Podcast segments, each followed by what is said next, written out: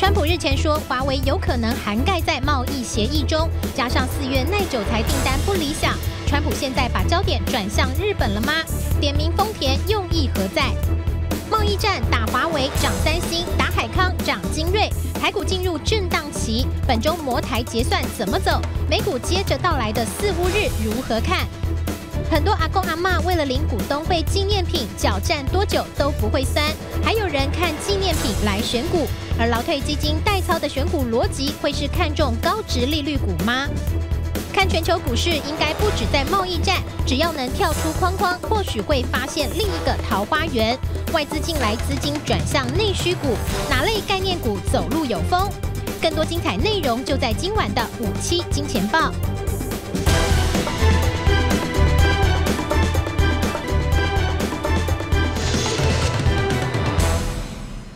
欢迎收看五七金钱报，带您了解金钱背后的故事。我是曾焕文。首先欢迎四位来到现场的与谈嘉宾。中美贸易大战打到现在这个氛围哦，我们觉得有两句话呢，非常适合现在的一个状况。第一个叫做小船怕风浪，然后呢大船难转弯。什么意思呢？小船啊就很像现在的全球股市一样哦。我统计了这个五月份以来呢。这个全球股市哦，特别在亚洲股市哦，动荡特别大。像台股呢，五月份来已经跌了将近百分之六，韩股跌了百分之七点五，日本股市也跌了大概百分之五。那香港股市跌了超过百分之八，大陆股市也跌了百分之七左右。所以呢，全球股市呢就像是小船一样，受到这个贸易战的影响呢，动荡非常非常的大。不过下一句呢叫做大船难转弯哦，因为原本这个中美贸易战哦，特别是封锁华为这件事情呢，这个僵局哦非常的明显。不过呢，我们似乎感觉到这个美国这一艘航空母舰啊，似乎有点转弯，因为川普说华为非常的危险，不过呢，也是可以纳入贸易的这个协议里面哦，就代表川普对于华为这件事情呢，是不再恋战，反而把炮口呢开始转向了日本，因为川普去日本访问哦。这个闹出非常多的一些贬这个贬低日本的事情哦，所以进段广告，我们回来讨论一下，如果美国这个贸易战的航空母舰开始转向的话呢，对于全球的资本市场会不会造起更大的一个风浪呢？我们进段广告，马上回来。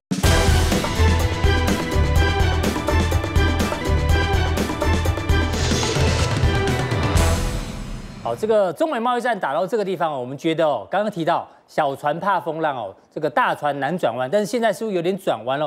因为从最近的股市来看的话，你会发觉好像开始有一点不同的变化。第一个呢，台北股市哦，今天是小涨的。那另外呢，贵买哦是这个小跌，重点是量开始缩了。哎，跌到这边呢，量能缩到一个紧绷，会不会代表杀盘已经出现了一个极致哦，已经杀不下去了？这是一个疑问句哦，大家可以跟阿哥做讨论。不过呢，我们看一下另外一个证据哦，在于台币。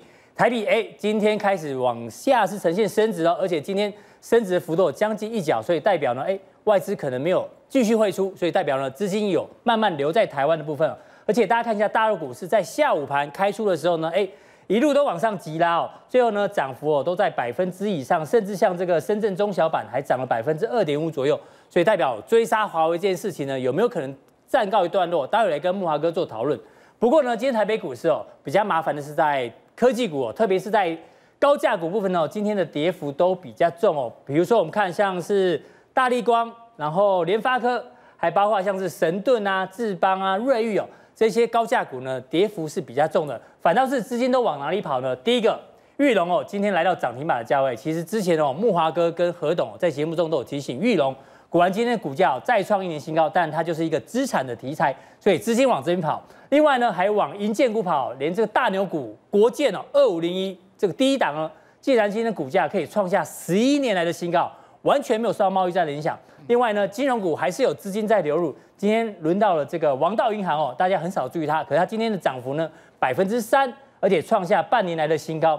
另外还有一个族群哦，也是市场在追踪的，就是这个殖利率比较高的。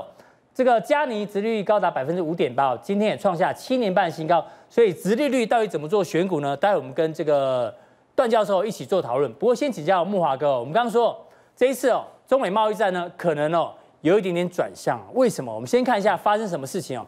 因为最近任正非一直接受央视的访问，对，他在这个周末访问里面呢，他特别提到一，他举一个例子哦，我们觉得这是一个非常重要的讯息。他说没有伤痕累累。哪来这个皮糙肉厚、英雄自古多磨难？他讲的就是华为，而且他举例哦，在二战时期哦，苏联呢有一架飞机，有这一款飞机叫做 IL-2，又称黑色死神，什么意思呢？大家看这个飞机上面啊，千疮百孔，被打成这样，他还是继续坚持往回飞哦。最后呢，安全抵达这个苏联哦。所以呢，现在华为的态度就是这样，不管发生什么事情，他们就是要撑到底。所以代表华为有任正非啊，他们认为还是这个要打到底，长期抗战。我相信。川普听到这个话之后，这个这这番话之后呢，开始有点紧张。为什么？因为呢，我们说川普可能不再恋战追杀华为哦，有几大证据。第一个证据呢，川普之前说华为是一家很危险的公司，但是如果中美敲定协议的话，可以想象华为哦可以涵盖在部分内容当中。换句话说，华为哦你算是一个危险公司，但是呢要和解也是有可能的。所以川普有一点点示软。另外一个证据哦，今天报纸特别提到，美国人的这个消费者啊，未来呢，他一些产品可能会涨价，因为你加关税，等于就是帮自己的这个美国人民有加税，所以呢，美国四口之家一年球球鞋的花费哦，可能要多五百美元，大概一万五哎，这不算少哦。另外，美国最新公布的四月份耐久财订单啊，这个减幅是百分之二点一。最后一个证据呢，是上个礼拜我们特别提到。这个美国呢，打算对于汇率低估的国家来寄出反补贴税，所以呢，他现在可能不再恋战这个华为，反而把战场呢会不会瞄准日本？因为现在川普正在日本访问。那讲到日本访问的话呢，这是非常重要的一件事情，因为这是日本令和时代第一个国宾哦，所以代表日本非常看重川普，所以呢，安倍还跟他玩自拍，好像 看到偶像一样，你知道吗？可是重点是哦，川普去日本呢。闹了一些所谓的贬低日本的笑话。我们先讲这个重要的数据哦。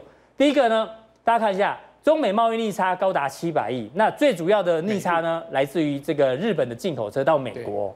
那丰田这个 Toyota 的这个 CEO 叫丰田章男，他说他在美国投资这么多，但是呢，看样子哦，川普其似乎啊不太重视这个丰田章男，不太重视 Toyota。为什么？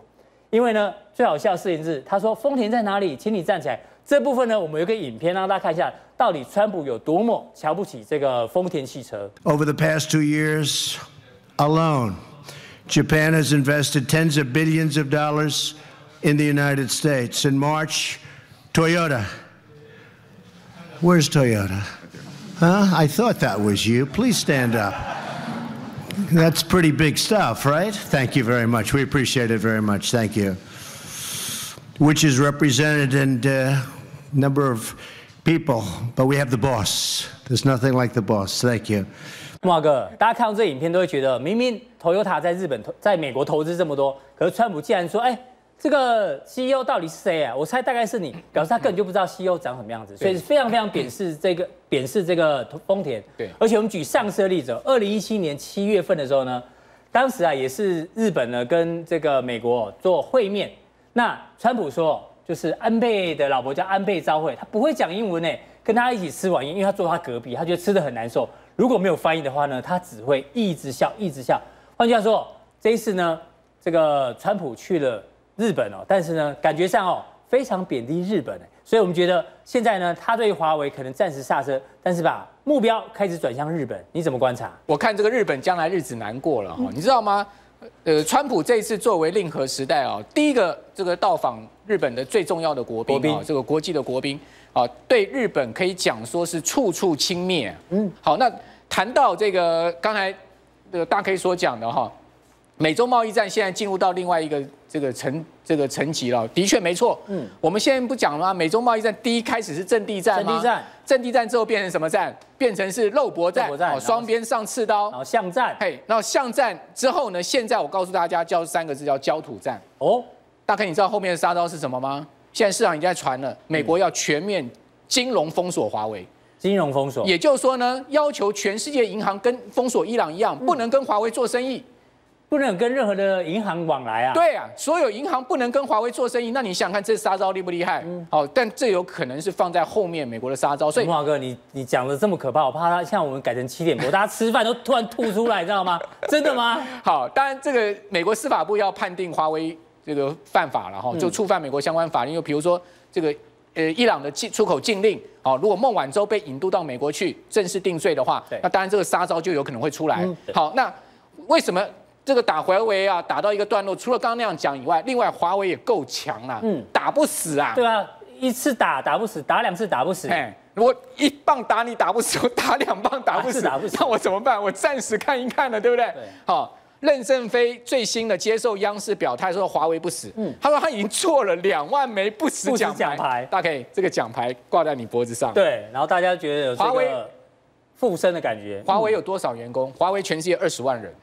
其中十万人是研发人员呢。对，哦，十万人，大概你有看过一家公司二十万员工里面有十万人是专门在做研究开发的吗？好，那我们来看到这个《华盛顿邮报》说什么？哈，这个《Washington Post》说，贸易战延烧到大陆市井小民，所以中国当局准备长期抗战，有没有标标准的焦土战来了？是。那焦土战会打到什么程度呢？当然就要看习近平的决心。好，习近平这个根据南华早报的披露，哈，习近平说贸易战。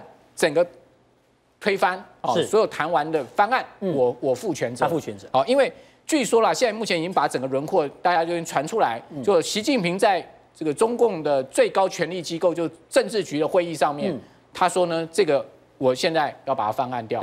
他说呢，后面对中国大陆整个经济啊各种影响，我个人来负全责。是，好，所以这个习近平的决心有多强，但很重要要看什么？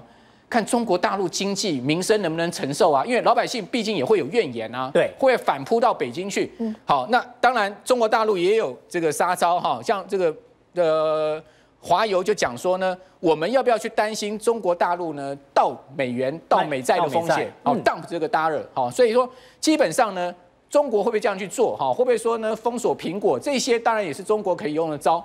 不过任正非也讲很清楚。如果说封锁苹果的话，我第一个站出来抗议。他他不赞成，代代表什么？代表大陆现在还不会去动用到民族主义啦。是，因为动用到民族主义做这些事情，对大陆也有伤啦。哦，他也没有必要这么早就要去动用这些手段。哦，那我们来看到现在目前最关键是什么呢？美中关系已经走到四十年来最重要关口。大家还记得吗？这个时间，一九七二年，尼克森总统到大陆去访问。哦，这个邓，这个是毛泽东。哦，基本上呢，敲开了中国大陆孤孤立二十五年的大门。那这个时间呢，走到这个当口上，嗯，美中贸易、美中的关系会不会因为这个贸易战而产生一个很大的一个十字路口的决裂？好，比如说二零一三年的时候，汪洋，那国务院副总理，副总理，他到美国去讲什么？然后美中像夫妻的这个关系啊，现在是不是已经缘缘尽了？缘灭缘尽啊？对，有没有走到一起缘灭？也走到一个最最终的一个十字路口，大家要断了哈，要离婚了啊？那呃，台商已经做好了长期抗战准备的心理，所以。大家都有这种心理意识，现在是一个十字路口。嗯，那这个十字路口到底要往左转、往右转、往上、往下？现在是一个很关键，现在是一个很关键的时刻。哈，好，那我现在头痛的是日本啊。对，那在这个关键时刻上面呢，川普，哎，他现在又又落得轻松了。嗯，哎，把这个问题丢在一边，我飞到日本去，哦，然后呢，去跟天皇见面，然后呢，去跟安安倍会谈。好，大家看到这个照片，对，陪打高尔夫球啊，你看到。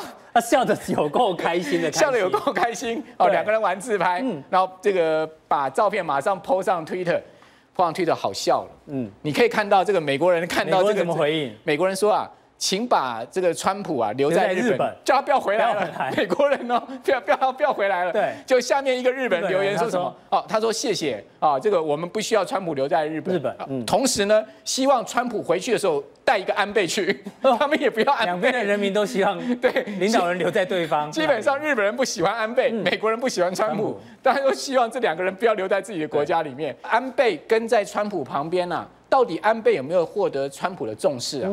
我跟你讲，你刚刚不是讲说那个安倍的老婆说他一句英文都不会吗？对，被羞辱吗？你看到安倍带着夫人到日本去做访问，呃，到美国做访问，对不对？到到美国做访问。好歹你川普也要红毯分人家一半，一人一半嘛，对不对？叫他站在红毯外面，这样有点像路人甲的感觉。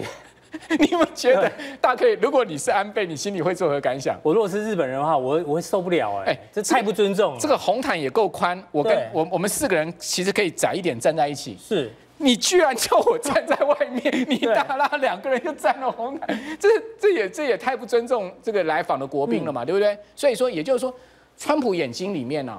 没有别人呐、啊，对，就他自己，就是说他是一个高高在上、嗯、全世界唯我独尊的人。好，那这个相扑。去看相扑，然后看相扑看完之后呢，他因为他说这个相扑是川普杯，对，颁了这么大一个奖杯给这个相扑的力士，我跟你讲，这个我如果是这个相扑力士啊，马上把川普撞倒，我心里一定十个叉。嗯，这个是不是有点某种羞辱人家的国粹呢？是，好，但他就把美国那个职业摔跤那一套拿过去，没错。啊，所以说我真的觉得川川普啊，作为一个堂堂大国的领袖啊。嗯真的对日本人来讲，这次访日之行啊，让日本人是受尽了窝囊气了，可以这么说。好，嗯、好，那呃，另外呢，川普还挖了两个洞给日本政府跳。哦、第一个洞，他说呢，日本七月不是要举行国会大选吗？对，他说他现在已经拿到了很多这个日本农产品进口这个订单的大礼。嗯，哦，七月之后呢，这个数字会更大，会更表示要日本要买更多农产品。对对对，等于说安倍要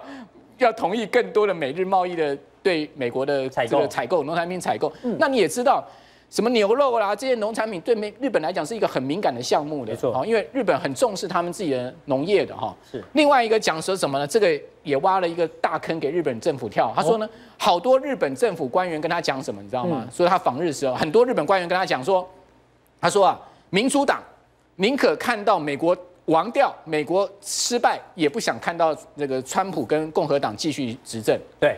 哎，这太夸张了！马上马上让日本官员得罪民主党是哦，但民主党官员那个日本官员有没有这样讲？我们不知道了。好，但是呢，他这样直接写出来，推特这样一讲，那那日本的官员作何感想呢？对不对？那我以后还去见民主党吗？哦，所以说，川普大哥啊，真的是太真性情了，你知道吗？哦，这个他心中没有秘密，所有你跟他讲的话都会被推特写出来，所以跟他讲话要小心一点。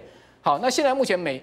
美那个美中贸易大战打到这个程度啊，嗯，我们观众朋友一定很想知道说后面会怎么样。是，我可以跟各位讲，后面不知可测的变数太大。嗯，至少我们知道现在会怎么样。嗯，你可以看到哈，这个是今天中国大陆最新公布出来的，呃，这个规模以上的工业企业利润率，就是说一定规模了，大企业哈，哇，真的是很惨。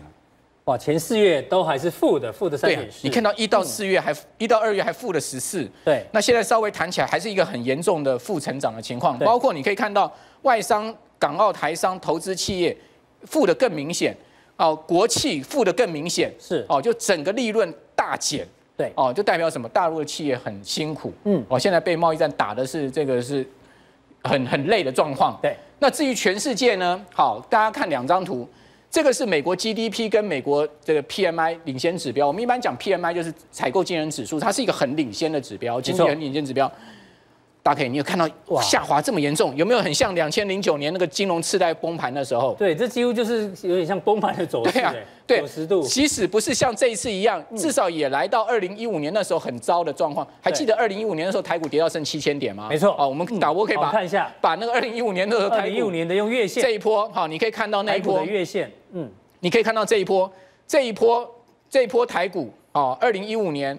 好，我们看一下台股，把它换成台股导播，这个是道琼。道琼你也可以看到，二零一五年这一波也是很明显的跌下来，对不对？看这台股，啊，这个就二零一五年，你看到有没有连续四个月跌三千点？好，那各位可以看到，就是这一波，就是这一段。好，那我们对照这一波，嗯，有没有一根黑 K 棒下来？会不会四根？我不知道。会不会像这一次四根？我不知道。会不会跌到这个地方？我不知道。但是你也看到这是十年线嘛？对。那会不会这样？我不知道。但是你可以看到这个领先指标，它已经告诉你，嗯。等于说是二零一九年以来最严重的几次，就现在又出现了。是，好，这个是美国的这个经济状况。嗯，另外你看到欧洲也是一样，有没有？又是来到这个地方，也是一个很严重的状况。所以我我我必须要讲，这个贸易战啊，已经把全世界经济打到半趴了。哦，如果再继续严重打下去的话，全世界经济全趴的可能性不小。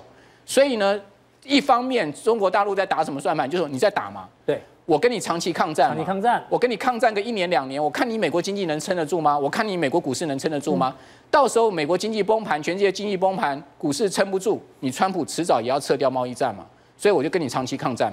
好，非常谢谢木华哥的一个分析哦。木华哥的结论很简单，就是这个贸易战呢，可能打到现在哦，接下来呢，股市的波动一定会很大。阿哥，是这个、哦、之前有人说这个叫做川普的死亡笔记本，对对，只要点到的公司呢，谁就挂。华为，我们刚刚讨论过很多啊。对，当然以华为概念股，台湾你看稳茂五月来跌了二十三趴。可是呢，华为的竞争对手三星，哎，三星的概念股台湾有利基哦，五月来涨了二十趴。哎，是点到都有用。不过海康威视跟大疆创新哦，不是川普点名。我们来，我们之前哦，在九点钟的时候有做过专题，这是媒体点名的。对对，你看哦，海康威视哦，上个礼拜跌了将近十二趴，但是竞争对手精锐上个礼拜涨了十三趴，是今天还逆势上涨。对，那大疆创新无人机的，它大陆的供应链之一哦，新旺达上周跌了快十二趴，那竞争对手雷虎哎涨了八点五趴，所以阿哥接下来的行情感觉这个波动哦，个股也一样，指数也一样，会越来越大。对。好，所以我们在七点这个时段呢，我们先准备一个礼物给大家。我们七点到底要帮大家做什么？就是这件事情。什么事？哎，这个是新台币，对不对？对。好，新台币看得到吗？波照有没有？你要正正面一点。正对不对？这新台币，对不对？对。然后我们帮大家把这个新台币越放越大，越放越大。哦。重点是怎么样？把它拿出来啊！哎呦，把这新台币拿出来给大家了，对不对？好，只是放大。我们在股市当中，股价越来越高，越来越高，就你没有卖，嗯。它怎么样？它又会缩回去哦。所以你要怎么样？在它该卖的时候怎么样？把它卖掉嘛，它钱才回到你身上嘛。对。所以我们七点啊，这个节目呢，目的就是要帮大家把这样把钱变大，变大，然后呢，再把它放回口袋嘛，不要放在股市嘛，对不对？所以第一句话，我们跟大家讲，现在的行情怎么样？台股是怎样？要海阔天空啦、啊！你把那个空框框起来，并不是要大家怎么样天天空啦。哦、嗯，看起来好像天天都非常空哦，对不对？每天都一堆股票在下跌。事实上，我们说这个空什么？心态要放空啦。哦哦。因为现在行情变化太快了。对。你去年还在执着被动元件，今年一二三月已经跟它没关了。对。一二三月还以为是那个五 G 的全新时代，就五月又开始动荡喽。是。所以我们给大家一句话，哦，有一句话是什么？手把青秧插满田。啊，就是你满满的股票，手中满满的股票插满田了嘛，对不对？但是有时候你怎么样，你都看太远了，你都以为会涨很涨很久。嗯，你要看当下嘛，对不对？所以说呢，低头便见水中天，你再往下一低头，你就看到一片天了嘛。对，所以你有倒影。对，倒影啊，对，所以你要往近处看嘛，对，该买就买，该卖就卖，然后六根清净方为道，就不要想太多。对，哦，看一些客观的数据，数学不会骗人嘛。嗯，最重要。退步原来是向前，最重最最重要就是这句话了。退步就是说，现在该卖怎么样，就先卖掉。对，我们先退一点，虽然报酬率少一些，我们还是要退啊。嗯，你不退，你可能就再也没机会退喽。该退的时候还是要退。对，所以我们一直在高档提醒大家要退，在低档没跟大家讲，还没有到那个时间点呐。对，所以投资朋友有时候都觉得说什么交易技巧最重要。嗯，那我跟大家讲，获利的三大关键有三种关键哦，一个是交易技巧，投资我们台湾投资人。一堆的交易技巧啊，K D 啦，MACD 啦，一堆的交易技巧，对不对？但是呢，它并不重要哦。这边有三大块哦，交易技巧，个人认为只占了获利关键的百分之十而已，百分之十而已，百分之十而已，几乎完全不重要哦。所以最重要是什么？为什么大家学了一堆技巧，怎么还是百分之九十人都亏钱？嗯，不是技巧不够哦，是第二风险控管。股牌在倒的时候，你没有把它挡住嘛？亏损在扩大的时候，对，好，如果你在高档没挡住。跌到一半也不挡住，那你就发现啊，挡不住哦。现在全球的这个股牌一直挡，嗯、这个川普的手可能也挡不住哦。好、嗯，所以你该挡住，你就要挡住。我们说小船说退就退嘛。对，这是但是这个这样也只占百分之三十哦。嗯，最重要最重要是什么？哦、就是资金控管。所以我们常常提醒他，你说啊，阿哥，你这讲那乌鸦嘴，只叫我买三十趴，对，根本就不过瘾。但是如果你现在回想过来，这一波如果你只买八十三十趴的人。受伤比较小哦，就很小啦，就海阔天空喽。对，但如果你买八十，你可能是口袋空空哦。嗯、所以资金控管是最重要的，并不是什么时候都可以买到八十趴、九十趴、一百趴啦。所以你现在部位少一点，看行情怎么样，嗯，就很清楚了啦。哦，进可攻怎么样，退可守。那么说好，行情现在怎么分析？其实不难哦。四巫日又出现，四巫又出现。阿哥之前哦预估四巫日这个拉高或压低结算非常的准确哦，非常准哦。可能七点观众不清楚，没关系，你一一以后再讲一次，再追踪。对，我们说上一次的这个四巫日就是每三六九十二月的第三个礼拜五，好，所以上一次的。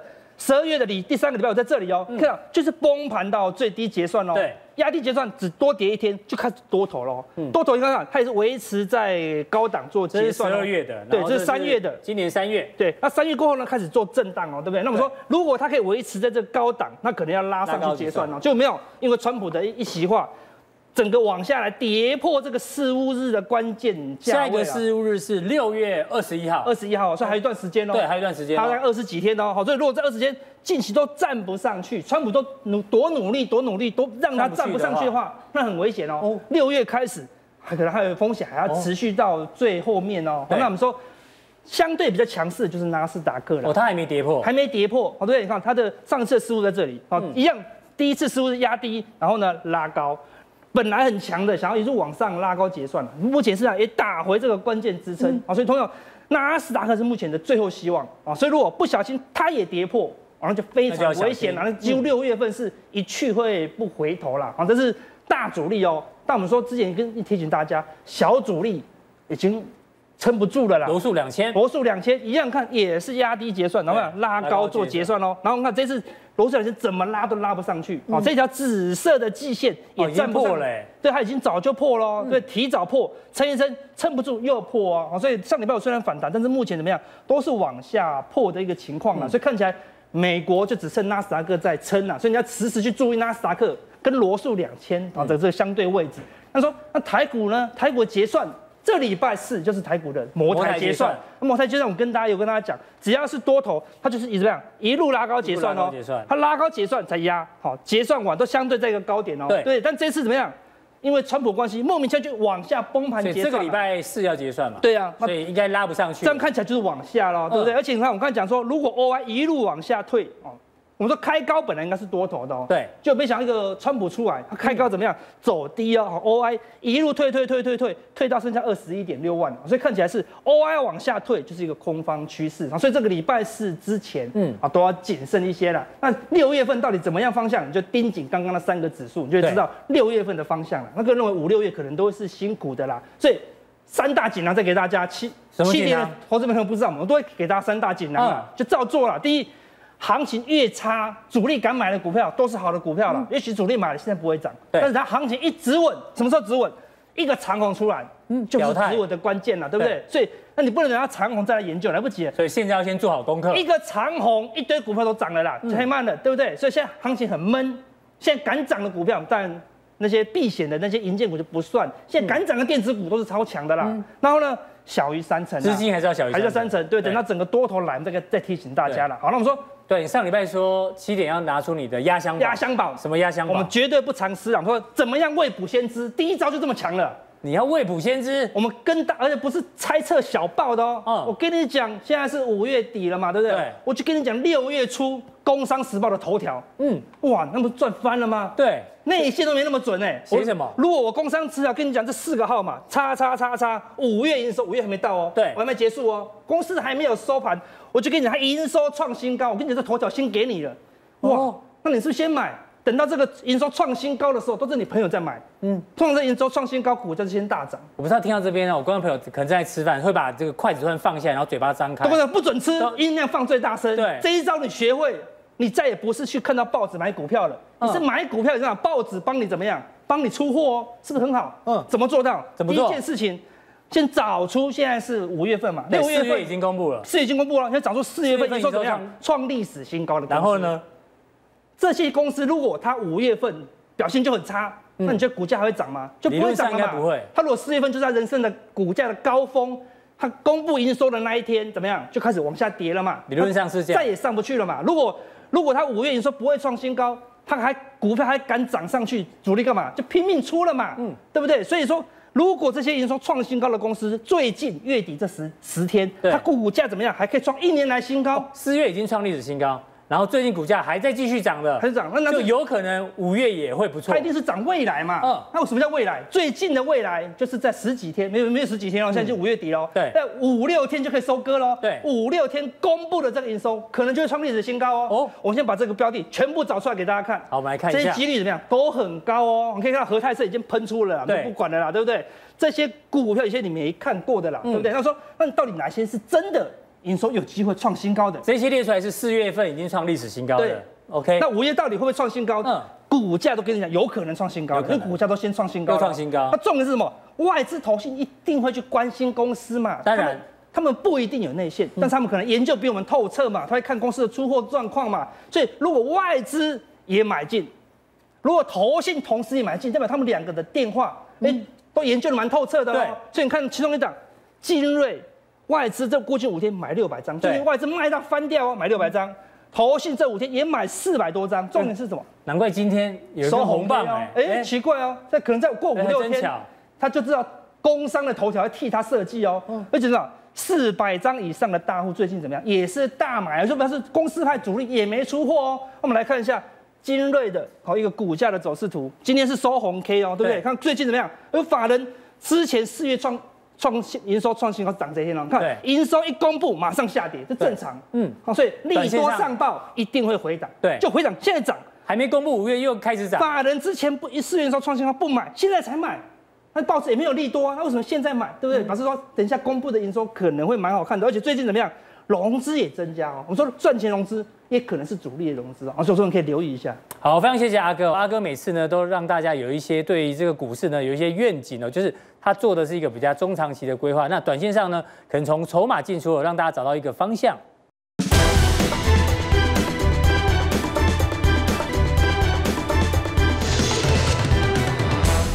好，另外我们来关注一个话题哦，现在是股东会的一个旺季哦，我相信很多人呢。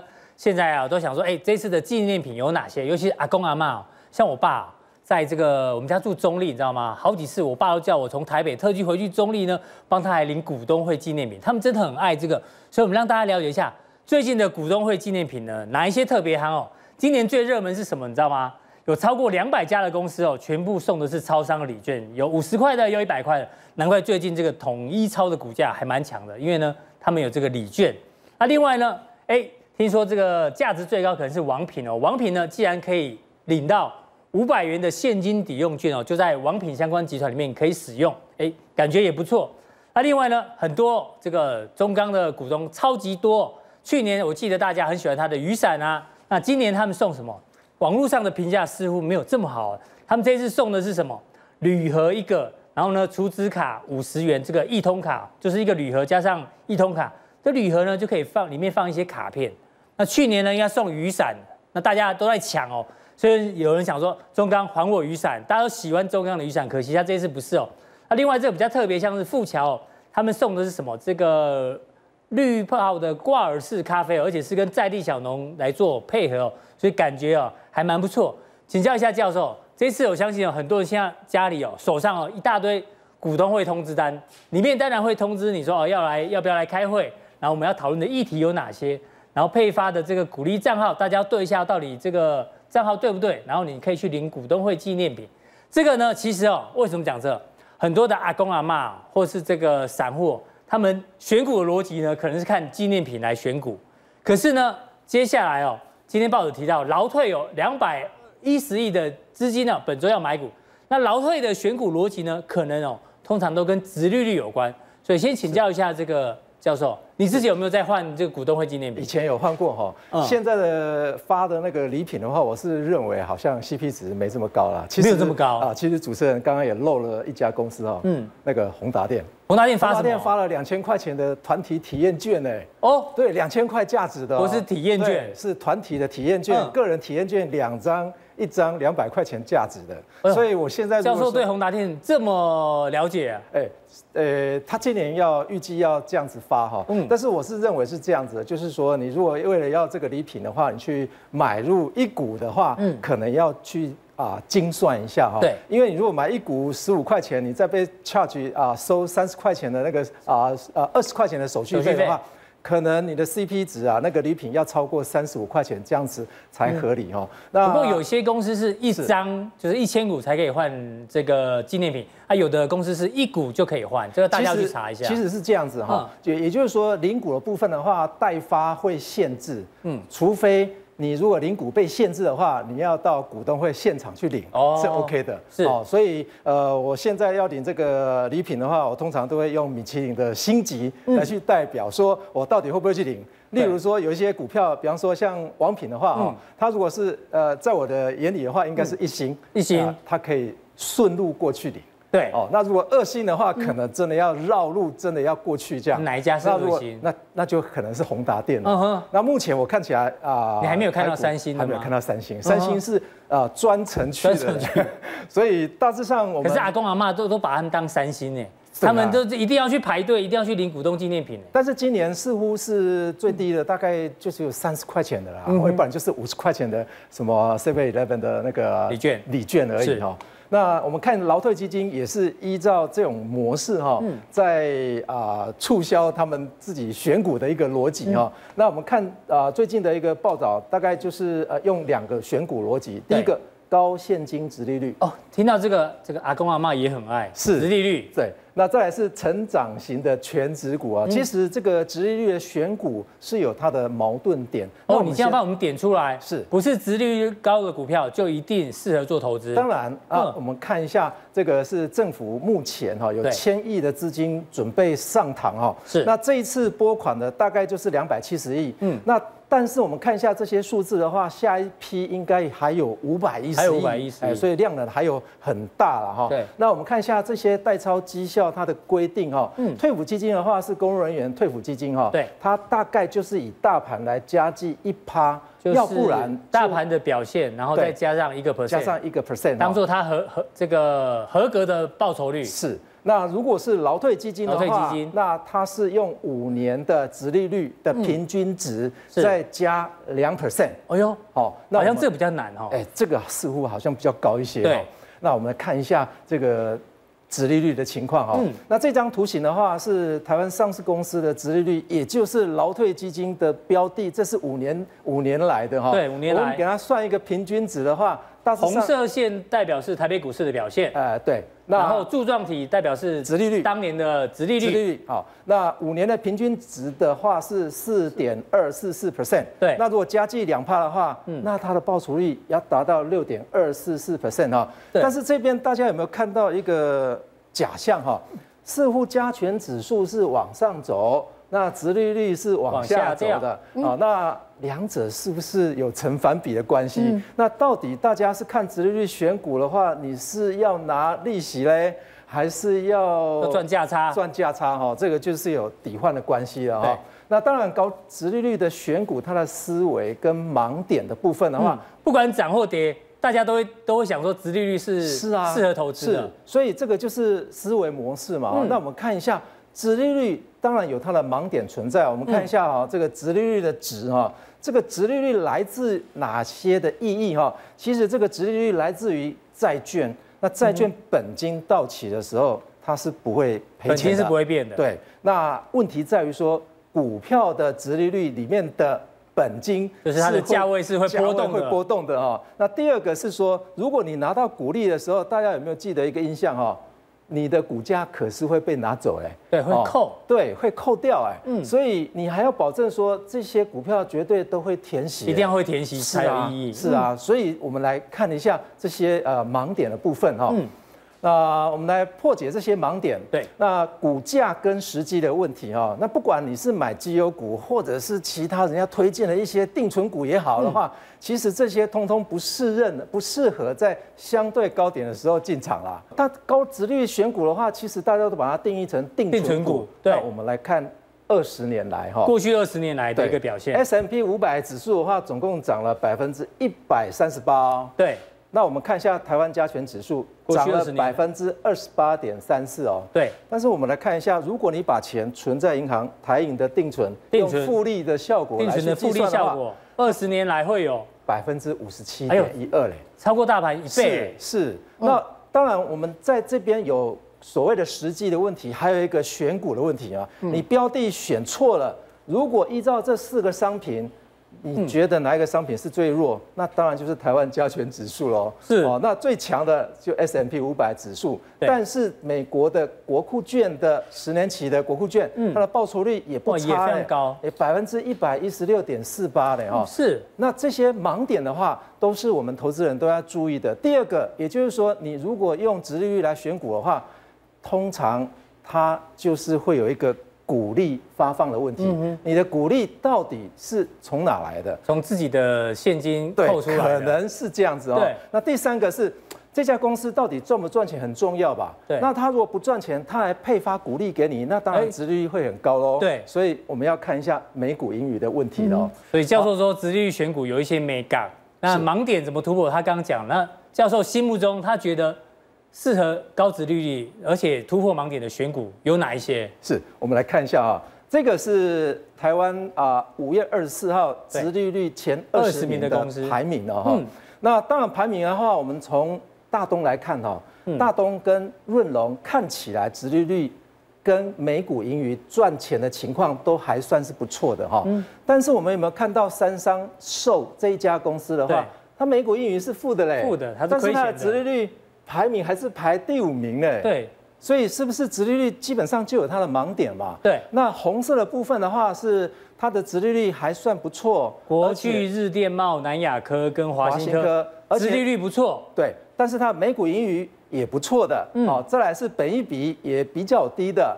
哦，那我们可以看到，但是红色的这四家公司的话，基本上它会受到贸易战，会受到贸易战的影响，所以这是投资人也是要注意的地方。所以反而这两档不不会受到贸易战的影响，哎，对，然后殖利率也比较高，是，嗯，但是大动的部分的话，因为它现金的股利太少了，对，哦，太少了，啊，所以基本上它发的现金股利率也很少，嗯，所以它的殖利率会这么高的因素的话，可能它的殖利率有部分来自其他地方。哦，所以这是投资人要注意的。那教授，请问一下，所以最后你觉得这档润隆润隆的反而是现在殖利率选股，你个人比较觉得适合的？是是是。好，大家可以留意一下。嗯，好，再来我们看一下，呃，这一次呃这个代操的一个选股的啊这个标的也是用全指来来选股哈。当然全指股的话，大家会认为说，那绝对是台积电，根本就不用选啦。哦，所以就直接选台积电啦。但是台积电的直利率的话，三点四三还没达到代操的绩效标准呢。哦，所以我们看一下这一些公司的话，我认为啦哈，就是依照五点多 percent 以上的直利率来去选股的话，而且还不受贸易战所影响的话。大致上就是台塑、台化跟南亚哦，这就是台塑集团，你觉得比较适合？是，所以它的每股盈余看起来都还算不错，而且本益比也没这么高哦。这是我目前啊看起来就是用全值股来选的这三档股票。好，非常谢谢教授，从这个殖利率选股法呢，帮大家点出了哪一些盲点哦。不要因为殖利率高你就买进去哦，反而有一些其他的条件要配合的话呢，其实长期投资才会比较适合的。不过呢。现在呢，要讨论一个数学问题哦。我先请教一下阿哥，阿哥你是清大的数学系，是高材生。这个六加四等于四，这是不对的嘛，对不对？对。那请问一下，如何只移动一根火柴的情况下，对这个等式才会成立？来，怎么移？我要跳脱框架嘛，对不对？嗯。我把那个加的那个直线，对，移到那个等于的上面去。嗯。六减四不等于四。哎、欸，你破了我的梗哎！啊，这破你的梗啊！对，阿哥实在太厉害，果然是清大数学系高材生，没有丢学校脸。我本来以为你会怎么说呢？比如说把这根拿掉就变成五嘛，五加四等于什么？这放到这里变成九嘛？对对，或是呢把这根哦移过来变成零加四等于四。没想到你直接跳出来了，直接把这个六加四对不等于把这个移过去变移过来。哇，阿哥果然是跳出框框。不过还有另外一个来考你，是这个呢？你看一下有哪三种动物？有狼、猫跟兔子。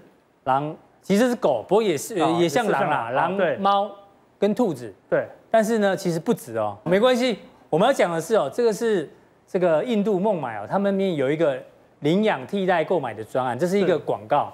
这个呢，这是狗对不对？其实大家有没有看外围？其实是个。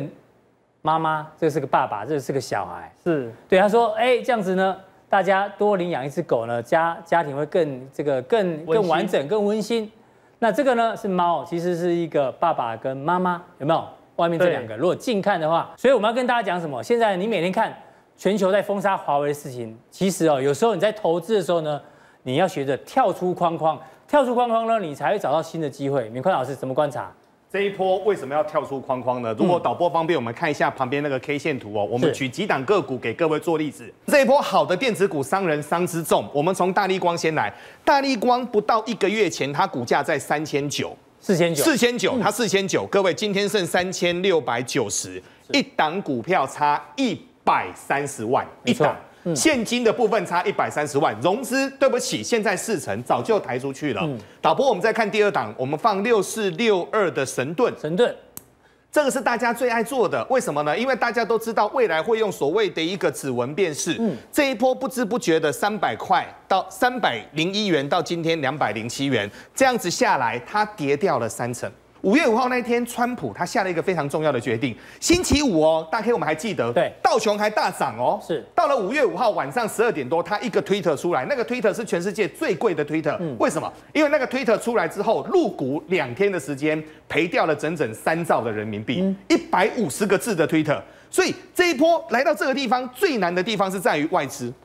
为什么？因为这波很多的个股是外资都在杀。这一波外资来到这个地方，它是风向球的一个大转变。那大转变，我问各位非常简单的一个架构：它的资金从电子再抽，沿路一直抽，资金要往哪边去？目前其实国内还有很多的业内啊，对啊，资金还是要找出口。对，那资金找出口的过程当中，包括了资产，包括了银建，它就会变成近期的一个主流。导播，我们换下一张。所以我们说，我们同样的道理。同样的道理，近期来说的话，台股当中有出现一种所谓的一个获利方程式。嗯，这种获利方程式是什么？第一个，它必须要是传产股；是。第二个，它要业绩好；第三个，它要做整个所谓的法人买进。因为上海商银这一波是新的银行股，它当然它本身的体质也都非常非常的棒。我们说真的，股价三十几块的时候，那时候很多人在想说啊，这个真的会比那些所谓的国泰金、比富邦金要好吗？好吗？嗯。可是问题是。现在的股价，它清清楚楚的告诉我们好不好，我们不知道。获利的部分的话，可能大家可以互相瞄表苗头。可是各位，外资在买，它用真刀真枪去累积出它近期一个非常大的一个涨幅来。是。那现在一定很多人会想，啊，这都涨上去了，台湾高铁也涨上去了，上海商银也涨上去了，在这个当中有没有所谓的一个受惠股？导播方便我们看下一个主头。我们来看哦，各位，这个叫嘉裕，嘉裕，嘉裕它姿色非常非常的美。为什么嘉裕姿色非常非常美呢？台湾有很多的老型老派的公司，他们都成立了五六十年了。对，那成立五六十年的过程当中，他们很多的资产买的时间点，因为过去那些点，第一个价格低，第二个它的整个价格没有重估，而且那时候没有那么繁荣。那这波以嘉裕来说的话，我们可以发现它它真的非常的，我们认为是积极，它是两阶段减资。减资减两次哦，第一次减资是什么？打亏损，所以他们要两阶段减资，先减资十点九亿，打消亏损之后，然后再减资八点零九亿元。公司的企图心是非常非常强的。然后我们刚好跟各位报告上海商银，它目前上海商银手中持有一万七千零九十六张，哦，我们把它的潜在利益算一算。因为他们是长期买，所以他们长期就一直配发股息，一直配发股息，一直配发股息。以目前这个价格来看的话，它目前的总体的一个潜在价值超超过十亿。问题来了，目前的嘉裕股本三十八亿，股价在六块多，这个加起来左右大概就二十亿左右。他单单手中持有的上海商银十亿，五块就五块。台北市的一个资产，仁爱路总部自己的，对，管前路的一个分店自己的，然后在全台湾各地。最精华的地段都是在各地的夜市商业区，它都都拥有自己的一个资产，而目前的一个净值九点二三元，所以我们要在这个地方跟各位谈的就是，当外资资金沿路都在抽走的过程当中，大家要跳出那个框框来，因为短线对资产股来说，很多的资产股有机会。那么当然，今天玉龙涨这么高，我们认为未来嘉裕它的机会非常非常大。另外，资产股在整个目前低档区的这个叫国产。它在南港的一个土地，对，所以明年它会正式的进入所谓的一个实质的一个开发。国内投资的增长是百分之四点四八，是，所以台商是真的回来。台商回来需要什么？买房子、买土地、买办公室。嗯，这个架构当中，我们认为国产来到这个地方，明年进入实质的开发，它也有机会。重点在哪里？股价价也蛮低的，股价也在低。持有全台湾的土地四十万平，是很大很大的一个地主，成立资产公司，陆陆续续在做所谓的一个转投资的一个收益，而且它的一个潜在的一个获利超过一个股本，这个明年会陆陆续续的完成。手中还持有惠普，还持有中宝，这是整个上市的一个公司，重点在于股价低于净值。所以今天我们跟各位报告的就是说，你要跳出你的框框。对，我们今天跟各位谈论到了在整个嘉裕的部分，谈论到整个国产的部分，这个都是资产股。